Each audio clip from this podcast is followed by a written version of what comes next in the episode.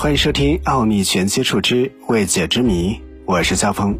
今天的节目想和你一起来分享两件关于 UFO 坠毁的事件。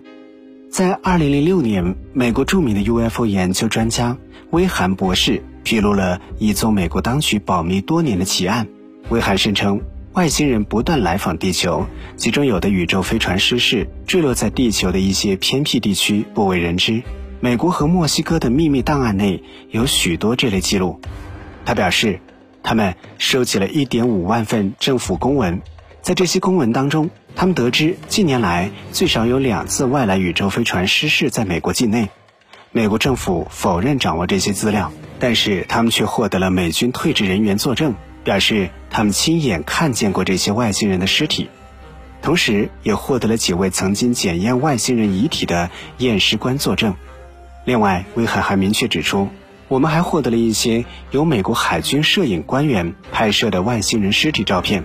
照片的底片经过两家有声誉的摄影实验所用的方法检验，证明不是赝品，年代确实，没有涂改、叠影、缩影等情况。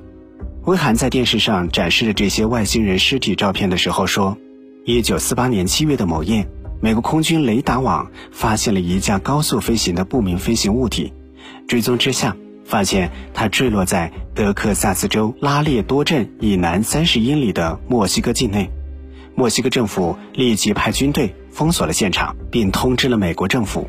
华盛顿政府马上派出了一批官员和专家前往。同行者当中有一位海军的摄影官，是他拍摄的这批照片。这位摄影官曾写信声称：“假如你们公开这些秘密照片，你们难免会受到怀疑者的攻击。”也难免受到美国政府某一秘密机构的麻烦，该机构机密到甚至你们无法想象会存在。我已经将照片上围观尸体的一些人物剪掉，以免被认出。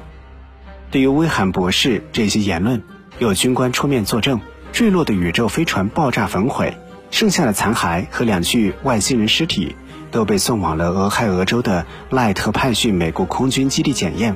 威罕详细描述了外星人的体貌特征。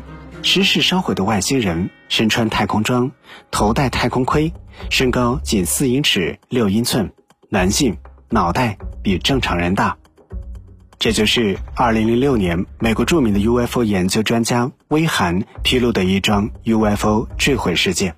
其实，在2006年，俄罗斯电视台也曾经播出两部关于 UFO 的纪录片，在两部片子当中。大量消息来源出自苏联时期俄罗斯高级海空军官之口。在苏联时期，关于 UFO 的资料是绝密，UFO 迷们会因为互相借阅刊登来自国外媒体的地下小册子，被克格勃盘问。据说克格勃有一个专门的机构，负责收集和监控来自国内外的各种与神秘和无法解释现象有关的情报。马德里的一家杂志《马塞拉》曾经发表过一篇文章称。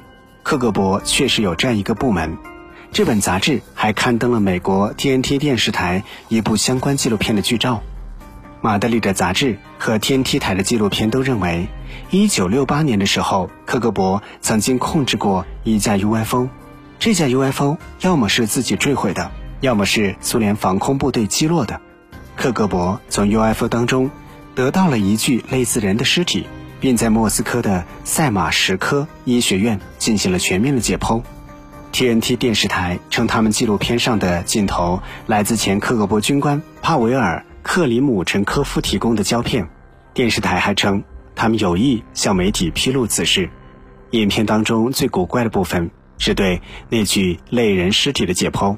他看上去有些小，皮肤呈浅灰色，从他的头部看，好像一只眼睛深陷了猴子。影片当中出示了一张苏联国防部命令影印件，看上去也像真的。